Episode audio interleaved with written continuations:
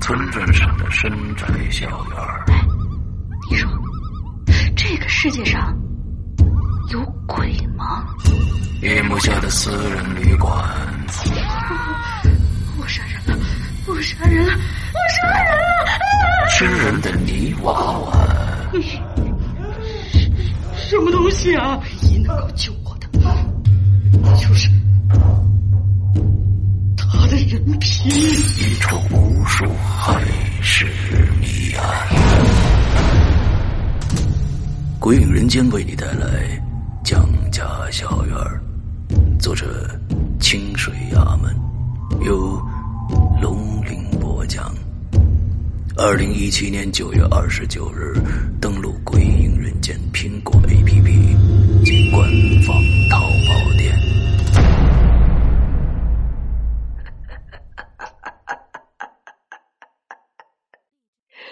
你们一个都跑不掉。今天我要给你讲个故事，故事的主角就是你。这是一个极其恐怖的鬼故事，但千万别害怕，因为你就是鬼。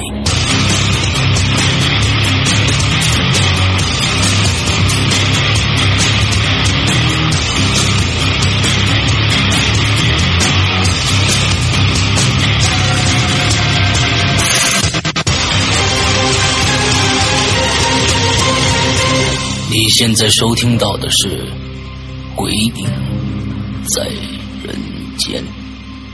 各位听众，大家好，欢迎收听《鬼影在人间》。在这个这一集开始做之前呢，我我我其实有有心心理上非非非非常的挣扎啊，因为呃说实在的，就是近几年做这么多的在人间了，从来没有一个让我就是说感觉哎呀，我今天晚上怎么办呢这样的一个状态啊。今天终于来这种感觉，因为今天我一个人在家，完之后又听到这个上上个星期的这个啊，我们的这个嘉宾讲了那么恐怖的一件事儿啊，完了之后他说呢，他一共有十个故事，第一集呢上个星期呢只讲了三个故事，还有还有还有七个故事，而且说上个星期结尾那面膜那个事儿呢是最不恐怖的。我在想今天晚上我该怎么过啊？好吧，让我们欢迎啊雨生结花同学来打个招呼。 Hello，各位鬼友们好，我又来了。啊，你就今天就没走你，我跟你说，哎呀，这这个真的是结花呀！我发现啊，你你你在讲述这些故事的那个淡定的状态呢，是我完完全全是我们很多人都不能及的。而且你说，我本来以为啊，这是你呃说的你大二时候的那件事的一个原因，结果发现并不是。你的第十个故事才是你说的那个大大二遇到了一件事情的原因，所以。哦，我我我真的是在在想啊、今天这个它节目不是这个原因，应该是嗯，其中发生的一个大的故事和 OK 那个故事其实没有多大的关系。 ，OK，所以就是说，整个是一个漫长的一个呃有各种各样千丝万缕关系的一个故事链的一个大故事，对吧？到一直到最后，嗯，其实各个故事之间都有联系。好吧，好吧，今天这时间嗯咱们也不多啊，完了之后还有呃一个小时的时间啊，能讲多少讲多少，千万别赶啊，咱们不急啊，有料咱们接着来啊，只不过今天能讲多少讲多少，来吧，这里我就再讲一个宿舍发生的事儿吧。嗯那会儿我还没有搬出来住，我大三下半学期因为考研还有一些工作的原因，是从宿舍搬出来的，嗯就搬到就搬到了我现在住的这个地方。嗯哼这事儿就发生在还是发生在大二嗯那天，我忘了学校搞什么狂欢活动了，就只记得那天学校发了通知，说从那天晚上八点开始，礼堂里面会连续的放四部电影，有兴趣的就可以去外宣部领票去看。嗯那天学校里面树上也挂了很多的霓虹灯，特别好看。嗯，我就和玩的很好的一个朋友去外宣部那儿领票去礼堂看电影去了。嗯一共是放四部电影，每部电影差不多一个半到两个小时，也就是六到八个小时的观影时间。嗯，到了宿舍，差不多就是凌晨了。当时我记得我俩是看到两点多就中途退场了，因为实在是熬不住，太困了，就打算回宿舍睡觉。嗯我们宿舍是在五楼，在上到四楼的时候，我就听到了特别有规律的脚步声，嗯是从五楼传出来的，就是嗯那种斜蹭着地面往前走的声音， ，OK，感觉是有很多个人发出来的。很但多是个声人，音，对，很多个人，但是声音特别齐，就就是那种感觉像是立正啊之类的那种声音，嗯就是嗯很嗯齐齐刷刷的。我俩就觉得有点奇怪，说这么晚了都不睡觉在干嘛呢？就走上楼去看。到了五楼，我俩待那儿了。嗯就石阳哥，你有没有看过那个香港地铁闹鬼事件的那个视频？就是好几个小孩儿排成一排儿，哦哦，一个个儿两手指搭在前面小伙伴儿的肩上走哦哦哦，蹦蹦跳跳的。啊，我和我那个朋友看到的就是这样的场景，小孩儿还大是大概有人？十来个人，是，嗯、是我们这层楼的同专业或者同班的人，是真人，是真人，他们干嘛呢？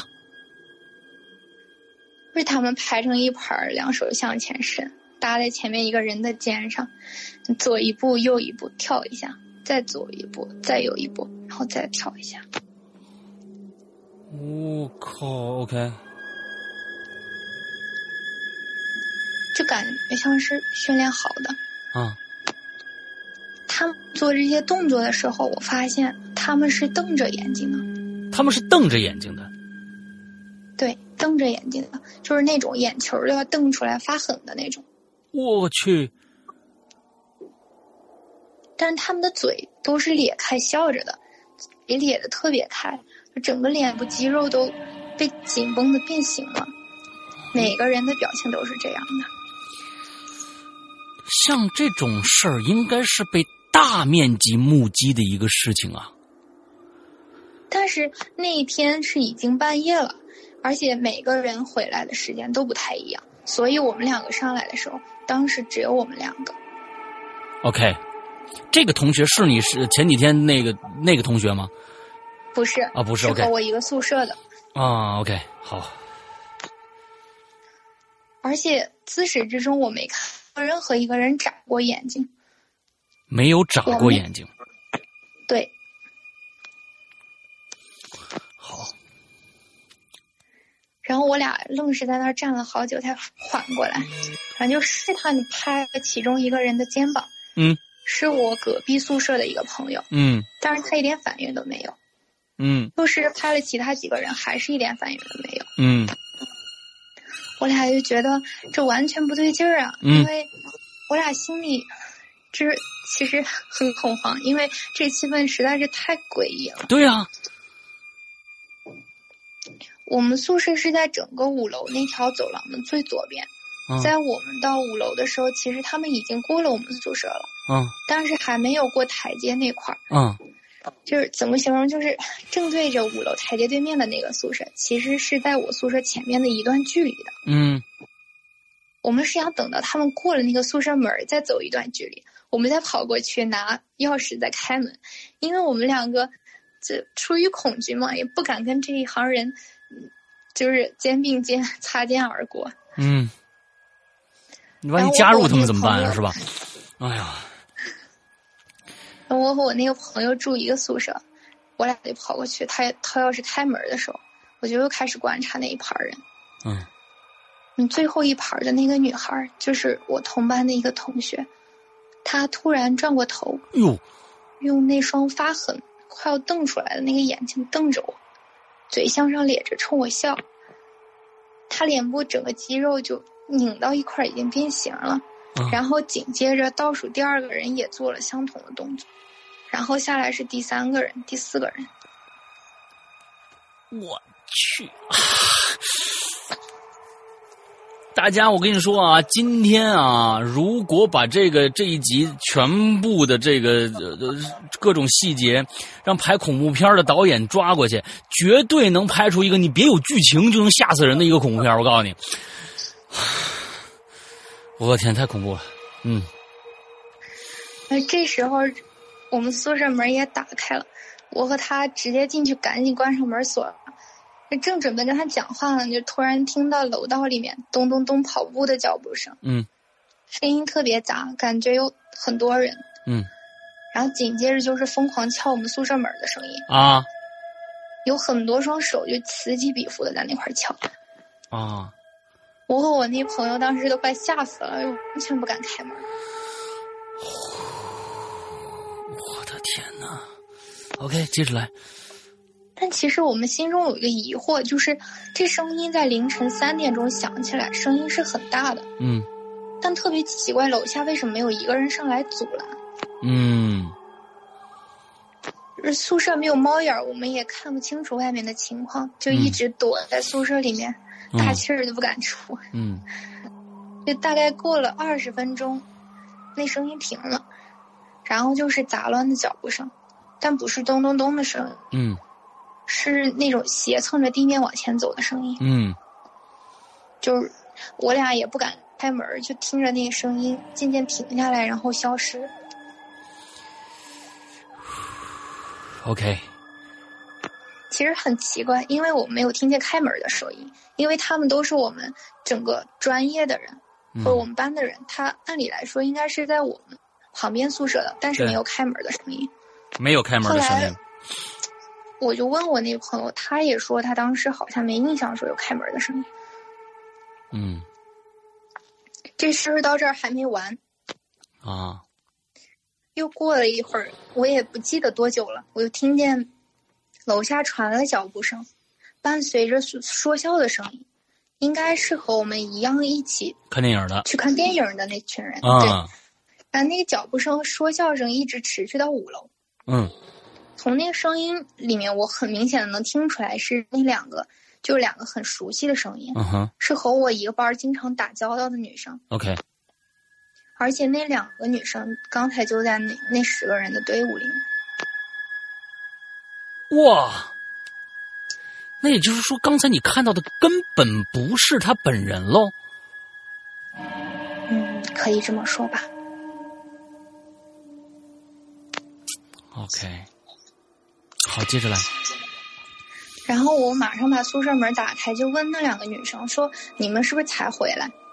她们说：“对呀、实在熬不住就回来了。”然后我就又看了一下其他人，正好是十个，就是刚才出现在走廊里的。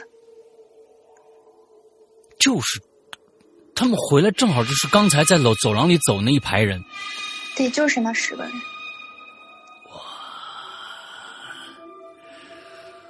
嗯，你你今天讲的故事啊，跟其他人讲的故事唯一不同的是，就是说有很多很多的灵异事件，只是有的时候是我们猜测，看到一个现象，我们猜测。今天是你实打实的目击了，而且亲眼目击，而且验证过的一些事情，很少有这样的。呃，我们我们我们在在人间里边很少有这样的故事发生。来吧，接着来。然后我和朋友就把刚才发生的事儿都讲给他们了。嗯他们听到以后特别奇怪，然后又互相看了看对方，就觉得我们也不像是闹着玩的，他们也有点害怕了，但也不敢多想啊，就赶紧开门回各自宿舍了。嗯，OK，那其实我不知道这个是你整个系列的一个一个一个特定的一个条件，还是怎么样啊？这件事情好像也发生在三点左右啊。对，也在三点左右。那么这件事情，这个三点是否会跟以后的事情有关系呢？这个三点这个时间，没有关系哦没有关系我今天也是突然发现都在三点。所以两个都在三点发生的一个事情，OK，好吧？那你们你们学校是一个经常会发生灵异事件的地方吗？就是你们那个学校确实是有很多很多的这种传说呀，或者怎样的？没有，没有。完之后就你你你碰着好几件，完了之后还有带着同学一起一起碰， 这这真的是有点可怕，真的是可怕呀！我、哦、天哪，接着接着来吧。然后这个故事就算是完了，以后也再也没有发生过类似的事情了。有联系，okay, 我接下来讲的就是这个有联系的故事。好吧。嗯，这个这个故事比较长。嗯，好。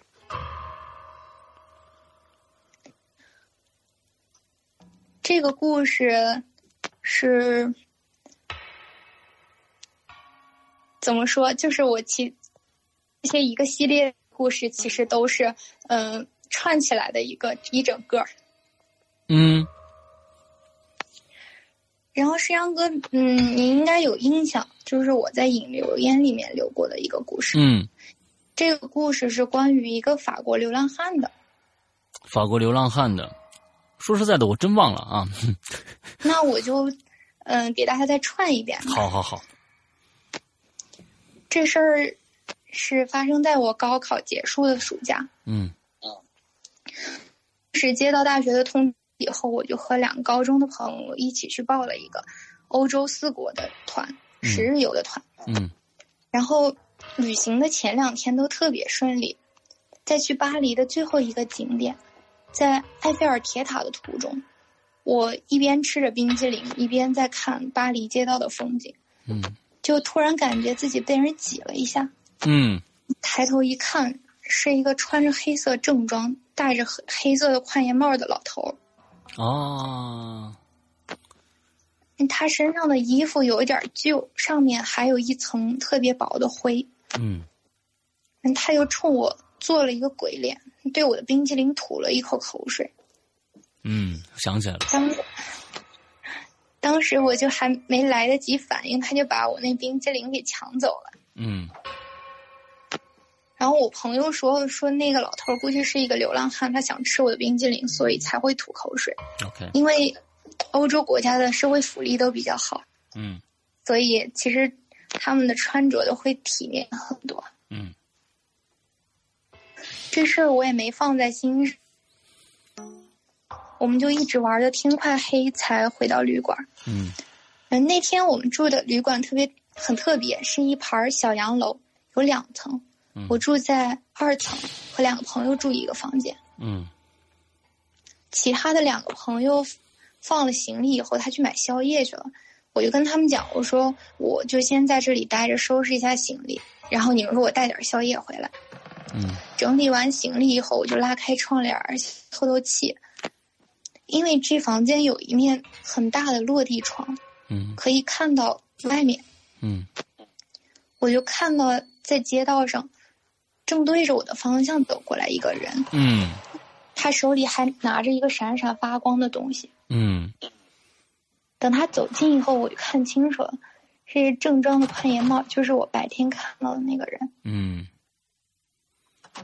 我不知道他是怎么知道我的住所的，我就看见他嘿嘿一笑，拿着手电筒朝我在的这个落地窗方向照过来。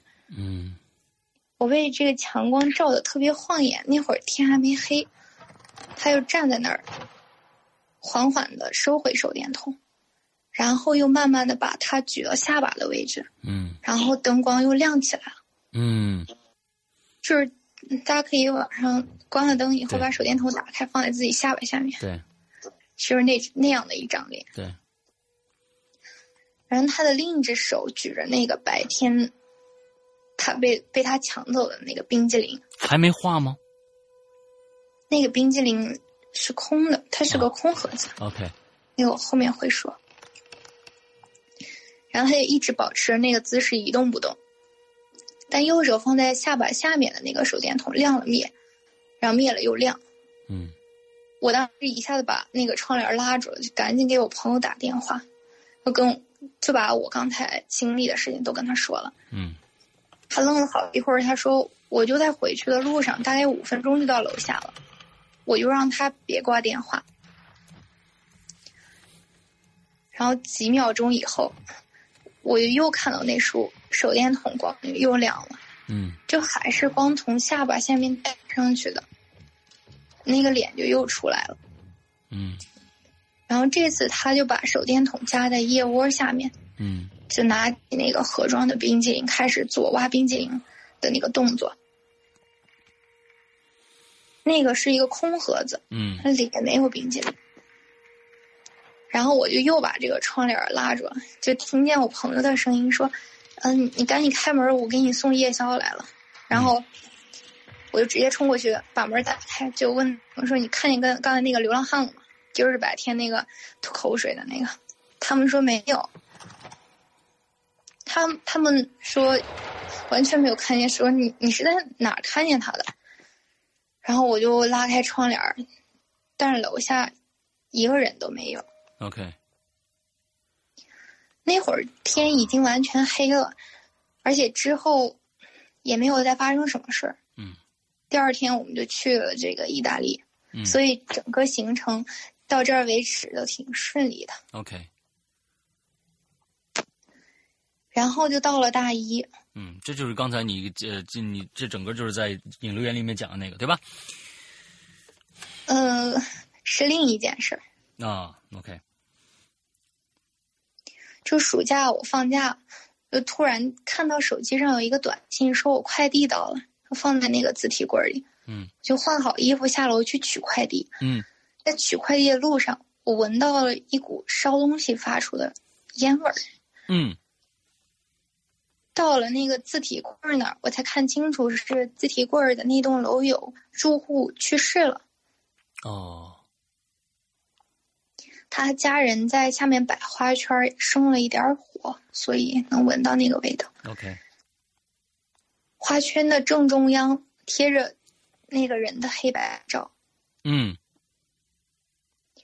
然后我无意中就看了一眼花圈上的照片儿，嗯我就愣那儿了，因为那个人虽然面孔我我没有印象嗯，但是他穿他的穿着我特别熟嗯悉，就是黑色正装、黑色宽檐帽。法国老头跟回来了，但那个人的脸不是法国老头儿的脸，嗯，着装很像对。 ，OK，然后我就直接一路狂奔回家，我妈就很奇怪的问我，但是问我是怎么了，我也没告诉她。嗯哼，然后我就开始集中注意力拆快递，嗯，因为分散一下刚才的那种嗯心情、赶紧想把这事儿忘了，对。然后拆快递的时候，我就发现这个快递单儿上面写着“家用全自动冰激凌机啊，嗯，谁给你买的？”，但这个不是凭空寄过来的，是我一个月前托朋友在日本买的。哦，但是赶这个点儿特别合适，正好俩人凑一起了，嗯，这会有没有什么深层的含义在里面呢？你曾经想过吗？没有没想过， ，OK，也不用想了，不用想了，啊，因为还有后续。 我的妈呀，来吧，嗯然后这是在引流言发帖讲这个故事的两个月以后，嗯我去了一趟日本，嗯就是在逛中古店买衣服的那一天，嗯我就去那个东京国立美术馆。我这里就是先说一下，我在中古店买了一条淡紫色的连衣裙，但是这个就是连衣两裙天上面就是它也有故事。好吧，然后我去那个东京国立美术馆转了一圈，在参观完美术馆回来以后，我就坐在美术馆外面的一个小长椅上休息。对面有一棵很大的树，在美术馆正馆的左边。然后我就看见那树下面站着一个人，嗯，是黑色正装、黑色宽檐帽，又来了，但是他是一个亚洲人的脸。嗯和我之前在巴黎看到的，还有那个花圈上的人都不一样。嗯然后那个人也在对我笑，他一手拿着一个冰激凌盒，一手拿着冰激凌自带的那个勺子，就对我冲着我这个方向一口一口做着正在吃冰激凌的动作。我去啊！为什么冰激凌和这套衣服这么有关联呢？我的天哪，这个说不通啊！嗯，来，接着来。这个衣服它不是有关联，是还是在这个时期发生的一个故事。嗯，然后我直接站起来就往外面跑，就边跑我就边回头看，就发现这个人还在后面跟着我跑，还在冲着我笑，然后边跑还边做着吃冰激凌的动作。哇，是不是只有你能看得到啊？我天哪！这个我不清楚，好吧，因为我当时是一个人，心里特别害怕。嗯跑了一段儿，我停下来又往后看了一眼，我发现那个人也停下来了，但是还是重复着那个动作在看着我笑。嗯从美术馆出去到大路上有一段路，人特别少，嗯但那条路又是我知道的唯一一条通往这个地铁站的路，嗯所以我就又心一横，我就直接狂奔到地铁站。啊，头也不带回的。然后我就问了一下在日本的朋友，这是之后的事儿，就是嗯得知这条路还真的是最近的一条。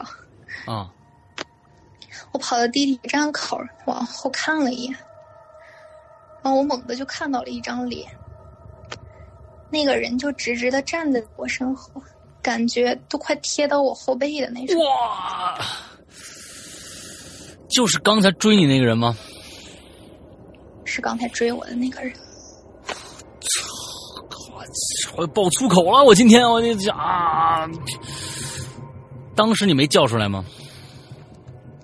我叫了呀，当时你就啊的一声叫出来了，对，接着接着有什么效果？这时候我就看清他手里的东西了，就还是一个空的冰激凌盒，还有空勺子，嗯，而且他还对我做了一个特别夸张的表情，什么？他把眼睛瞪得特别大，就是快要掉出来的那种，然后嘴咧着，特别开的冲着我笑，这整个脸部就已经变形了那种。石阳哥，你有没有觉得这个描述非常的熟悉？对呀、就前几天你们宿舍刚刚发生的事儿啊。就是之前宿舍发生的这个事儿，也有过这样的表情。我去，今天今天过不去了，我今天啊，那、嗯、今天晚上不睡了，连夜看连连夜看看看看电影啊，嗯，哎呦我的天哪，好吧，接着来。当时你在地铁口那儿，按说应该有很多人呐，又是白天，你叫一声，旁边没有人吗？日本就是那个街道，它不是繁华的街道，就东京国立美术馆应该比较偏，哦所以当时正好还是下雨，哦，然后人特别少，所以我旁边没有人。好吧，嗯然后就是有一点非常奇怪，因为上次我转头看那个人的时候，他离我还有目测十米的距离，就算他突然跑得特别快要追上我，为啥我一点声儿都没听到？嗯，所以我在认，我就在想，是不是只有你能看得到啊？但是不是？因为你那天你回去的同学也同时看到那十个人了。那十个人他们都看到了。对，嗯好，接着来。然后我直接 吓得叫了一声，就赶紧往那个地铁站跑。等我上了地铁往回看的时候，那个人就已经不见了。嗯，我当时整个人腿都软了，估计脸色也特别难看，因为坐在我旁边的一个日本的女孩特别关心的问了我一句：“说你没事 儿吧来交补是吧？嗯，？”对，然后我说我没事儿，她就追问了我，就说：“哎，真的吗？”我说：“我说真的没事儿。”她说：“看你脸色很不好。”轰刀啊，真是我这我这几个词儿我都知道啊。 轰刀哩，嗯然后我就只能告诉他说我赶时间，所以跑得急了点儿。嗯我真的当时我整个人都不好了，就在地铁里面，我还不停的环顾四周，我就怕看到这个穿着正装的这个人。因为说实在的，就是说，你这个你这个状态啊，特别特别像一个电影。其实有很多电影都是相同的一个桥段，我不知道你知道不知道？有一个电影叫《Mirror》，镜子，就那个镜子里面的一个一个一个一个一个东西一直在追着他，就只有他能看得到，完了之后一直跟着他，只要有镜子的地方，他就有危险。所以就是说，他一直跟着他，完了，哇！我今天我真的是是觉得你，你你，但是你，我发现你是遇到这种奇怪的事情以后，你是用一个什么样的方式把它排解掉的？不去不去找一个原因呢？因因为我们很多很多的嘉宾都是会去找原因，比如说找找找大仙儿啊什么看看呐、或者到庙里求求看看是怎么着啊。而而你，我发现了你所有发生这些事情，已经其实已经很诡异恐怖了，但是好像你没有主动去找一些神学方面的解决方案，对不对？因为我和我朋友的那一次，我是陪他一起去看那个嗯晋祠的师傅的，嗯嗯嗯然后，但是我在我家还有在这里发生的事情，我没有办法，就是就算是我寻寻求了一些方法去解决这个事情，嗯嗯但是还是没有没有办法解决。所，但是这件事情对我的人身安全也没有造成什么损害，所以我就没有放太放在心上。嗯啊，行，好，好，好，好，好，好，这你你是我心目中的女神啊啊！这个来吧，接着来，然后这个事情就算是结束了。嗯，也就是说，你你所说的戴帽子拿着冰激凌盒的这个这个系列就算结束了。对，这个系列就结束了。 OK，这个系列跟你那那个教室呃不是宿舍楼上那十个人有一点点关系，对吧？有一点关系。哎，OK，好，接着来。下面这个故事就是我当时留的那个口，就是那个淡紫色的连衣裙。好，就是石阳哥，您还记不记得，就是我刚才讲去泰国那个朋友的故事的时候，我提到过一句，说我和我那个朋友都特别喜欢有年代感的东西。嗯然后我本人就特别喜欢收藏美国、英国二十世纪六七十年代的礼服或者礼帽。哦，你有虽这样然的，这个而且是礼服对礼帽啊。哦，对我喜欢收集这些。 OK，虽然成色可能没有那么好，但是做工很华丽，非常的精致。嗯，主要原因是因为它对我画画有很大的参考，哦，OK，所以我也去日本就是买过一些类似于嗯这些就是古着的东西。其实嗯它也不叫古着吧，就是有一个专业的名词，应该叫中古，嗯，中古，OK，就 vintage。嗯 V I N T A G E，就是那个名词。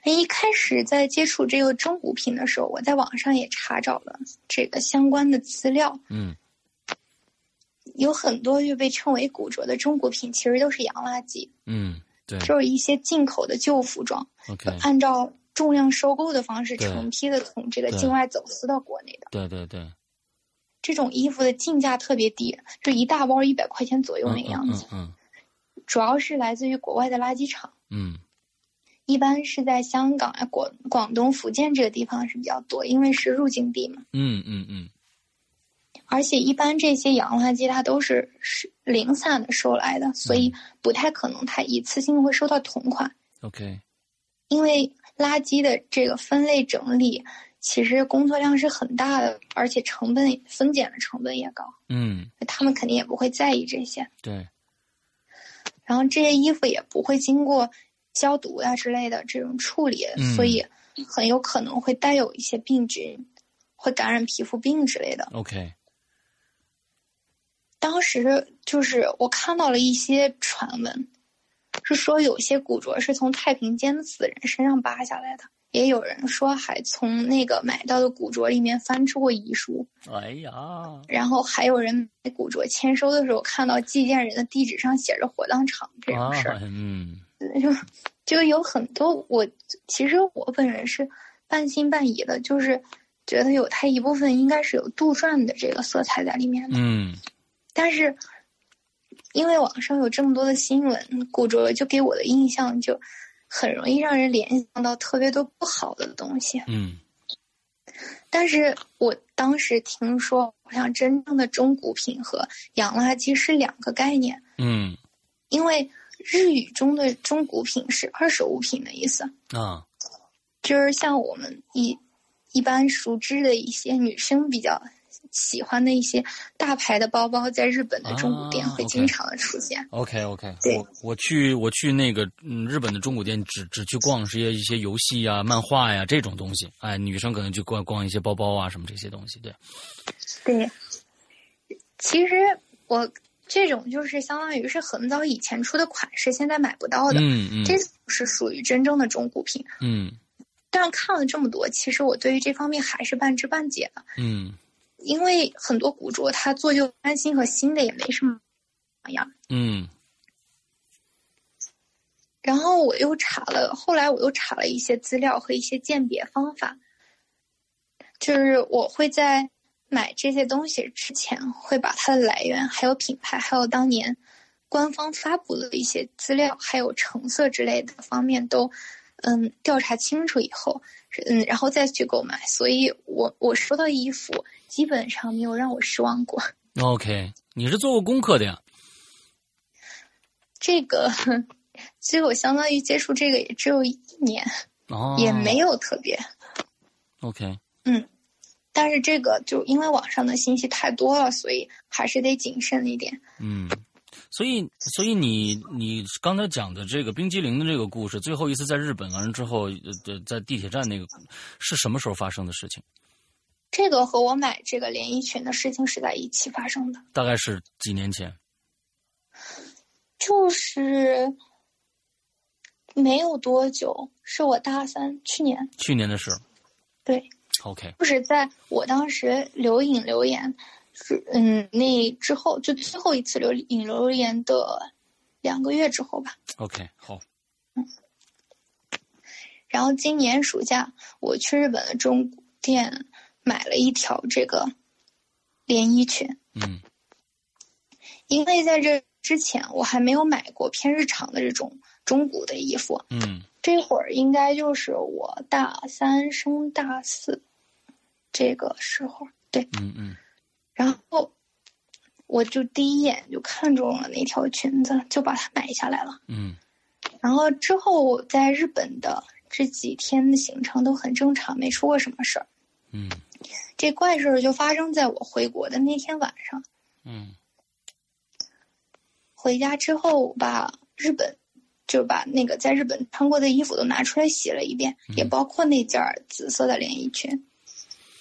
洗完以后，我就把它们都挂在阳台上，然后洗漱了一下就去睡觉了。嗯因为我租的房子，它窗帘儿是在阳台的玻璃窗里面的，嗯而且阳台的推拉门儿它又是玻璃的，所以我可以从卧室里面看清楚阳台的东西。嗯我的床正对着阳台，所以睡觉前我经常就无意的看到这个对面的阳台。当时好像是我朋友给我发了个消息，然后我拿起手机跟他回复以后，再看向窗台儿，然后我就看到在阳台上挂着那条紫色连衣裙的地方有个东西，有个东西就是像人影儿的那个东西。啊哈，他穿着那条连衣裙被挂在衣架上。好吧，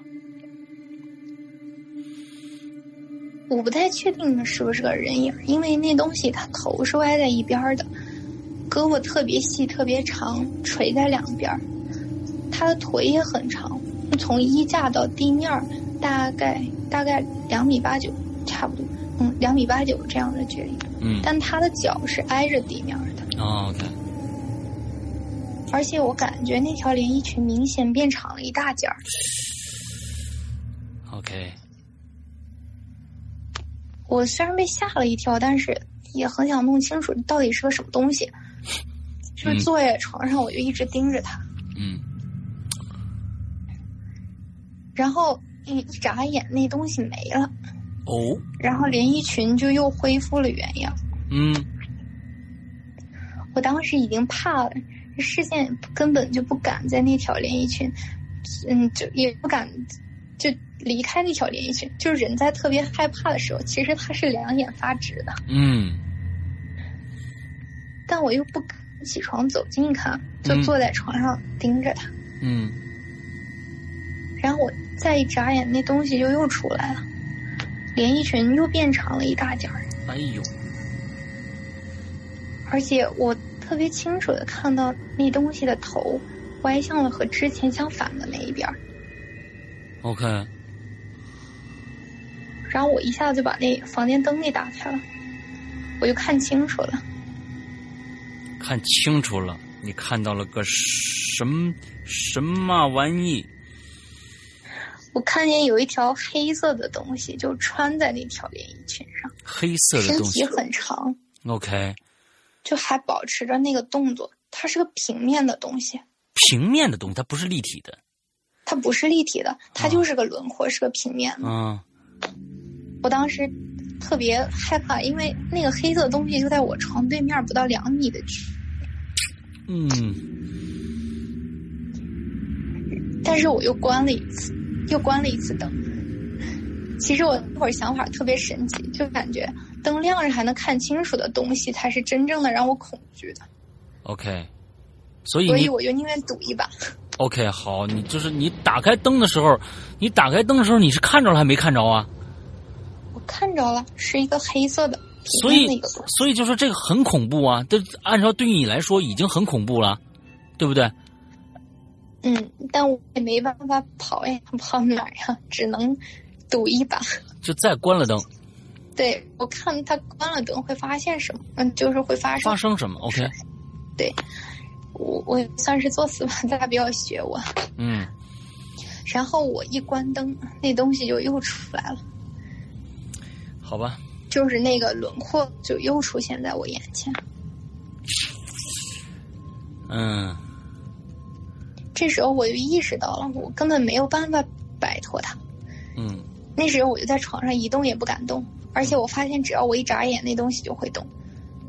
它就会往你更加的靠近你，还是说是随意的动？不是不是更加的靠近，就是连续好几下眼，这东西它不会消失，就在我每次眨眼的时候会变换不同的动作。嗯，我，嗯，好吧，然后这所有的动作连起来就是，他把他的手臂抬起来，举到空中，一二三三下，就很僵硬又缓慢的做了三下梳头的动作，摇头的动作，梳头的动作。梳头的动作。啊，天呐，今天晚上信息量实在太大了，我的天呐。嗯关键是这东西他脑袋上一根头发也没有，嗯，啊，然后是他没有头发，他没有头发，他自己是不是还拿块面膜啊？哎呀，他没有拿面膜，我的天哪！这这故事所有东西要是如果都能都能连到一起，他还你觉得是有原原因的，就就就疯了就。嗯，接着讲。然后我就听到了一个断断续续的窃窃私语的声音，还伴随着尖尖细细的那种笑声。嗯虽然是说话的声音，语速也不是很快，但是他吐字很不清晰，嗯，就是舌头打滑的那种声音。但是你觉得他说的是英文，不是说的是呃那个中文还是日文呢我后面会说， ？OK，他声音特别小，但是能感觉他在我身边。这东西说的是中文，他说：“我们都是木头人，不许说话，不许动。我的天哪！你这都什么故事啊！我的这啊，好吧，来，我们都是木头人，不许说话，不许动。”对，就是我们小时候经常听的这个。这这东西是是是跟着你来的，他怎么在日本能有日中说中文的鬼呢？我觉得他应该不是在日本沾染上的吧？来接着。然后我一下子就又把这房间的灯打开了，这一次人也没了，然后裙子就又恢复原样，嗯但那笑声和说话声还在。嗯还是那一句，我们都是木头人，不许说话，不许动，就一直在重复着这句话。嗯我也不清楚这件衣服的来源，牌子我也不记得，但那个牌子是日日本的牌子，它在嗯，那个店在日本的东京也是特别有名气的。嗯我也是因为这个，我也没有什么顾虑，就把它给买了。嗯然后第二天，我把这条连衣裙也扔了，虽然扔的时候我特别心疼。嗯。完了之后就没有再跟这，就是说，比如说在别的衣服上也出现相同的问题，没有出现过了。其实这个动作特别，我特别的熟悉。你还特别的就是熟悉，对，因为他在另一个故事里面也有体现，这是我下一个故事。好，你那个故事，你估计要讲接接下来这个故事要讲多长时间？下面这个故事不长，好，挺短的。我们今天就结在这个故事上，啊，这话我们这今天就结在这个故事上。讲完这个这个故事，我们剩下的你那些，我们再挑一天时间讲，好吧？哎呀，我的天哪，嗯我的小心脏啊！来来来，然后这个故事就发生在高中，高中，好，我们高中哦不是我和我高中朋友，我在说什么？我跟我高中朋友发生的事情。 OK，那那这件事情是发生在连衣裙之前还是之后这个是发生在紫色连衣裙之之前的。 ？OK，好，这个故事挺特殊的，嗯它虽然发生在我身上，但是我本人不知情，是嗯事后我朋友转述给我的。嗯这个事儿是大一上半学期发生的，是十一国庆节的时候，嗯我去我我去重庆找我一个高中的朋友玩儿，嗯他在那边上大学，嗯我俩早早就把宾馆订好了。嗯到了宾馆已经晚上了，我们收拾收拾再洗一洗，就一个躺床上，一个坐沙发上，边玩儿边玩手机边聊天儿。嗯后来我俩就都睡了，一直到第二天早上，我醒来之后，发现我朋友一脸惊慌的看着我，他问你你知不知道你昨天晚上干了什么？嗯然后我就懵了，我问我晚上不睡觉还能干嘛呀？嗯他就和我描述了一下前一天晚上发生的事儿。前一天晚上，我俩一边玩手机一边聊天儿，后来我们各自玩了一会儿手机，又过了一会儿，他就再次跟我说话的时候，发现我没反应，嗯还是一个人在玩手机。嗯他就觉得可能是我玩手机太投入了，没听着，嗯，就又重复问了我一次，我还是没反应。嗯他当时也没大当回事儿。过了一会儿，他就看见我站起身，走到旁边的桌子那块儿开始翻我自己的包。嗯当时他只开了一个床头灯，也不知道我在找什么。嗯然后我就把包里的东西一个一个拿好，就放在床头摆着，嗯，就是眼镜啊、数据线、充电宝之类的小东西。全都拿出来，摆出来。对，嗯他很奇怪，就又问了我一句，说你在干嘛呢？结果我还是没反应，我就径直走到那个另一张床旁边。我们俩住的是标间，然后我在床边坐下，背对着他，把头向左歪一下，然后停几秒，再向右歪一下，再停几秒，又向左歪一下。而且在这之后，我说了一句话：“我们都是木头人，不许说话，不许动。”哎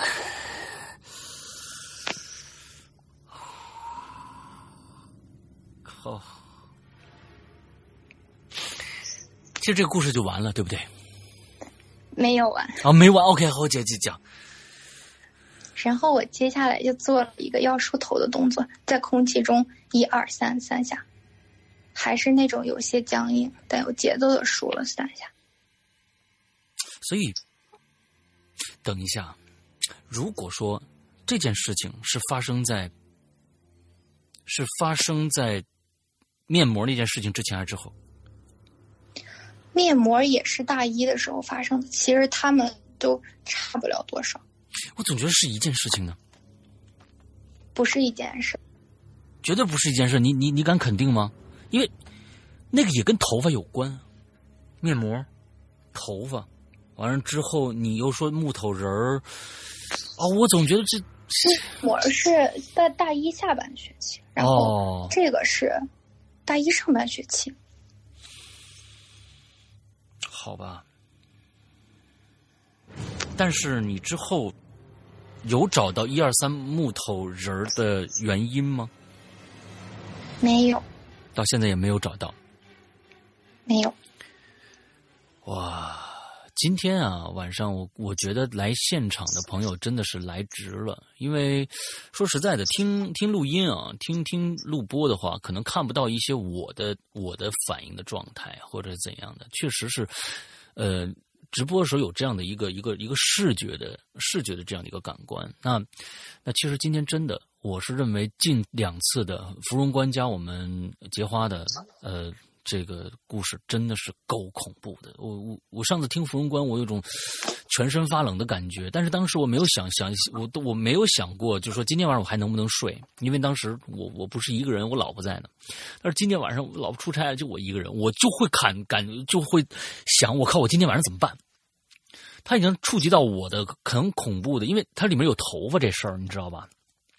有头发这个事儿，这这是我一个一个一个比较比较弱的一个一个一个地方啊。因为首先我跟大家说，为什么我对头发这么恐惧？我曾经在影留言里曾经讲过，我在大学时候看完那个就是《午夜凶铃》，我其实看第一遍的时候一点儿都没觉得恐怖，我觉得很新鲜，就是确实恐怖，但是说它从你爬出来没，就是那个长头发或者什么的，完全没给我造成任何的影响。但是我暑假回家的时候，我在家里又给我爸妈看了一遍啊，那时候，嗯，小孩儿也不是懂吧，给我妈吓的什么这个那的。那个时候我一个人住在一个房间的时候，我就会感觉到我们家墙角或者怎么着怎么着，有会一些联联想。再者，暑假放了假以后回到大学的时候，我当时住在下铺，那当时我我们每个人那时候不知道为什么还要拉个拉个帘儿。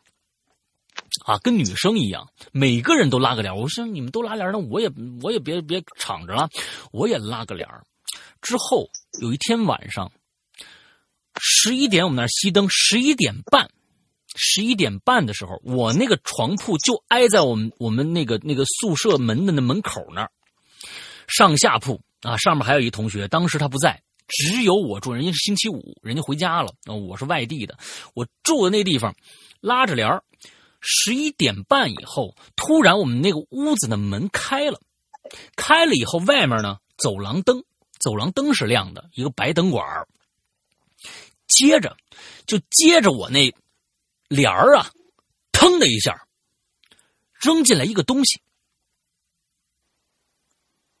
喧呼呼、圆不溜秋一个东西。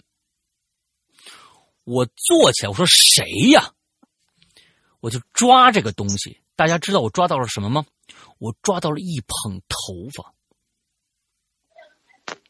这其实是让我对恐头发的恐惧加深了很多。当时我一声嗷嗷一声叫啊，最后是什么？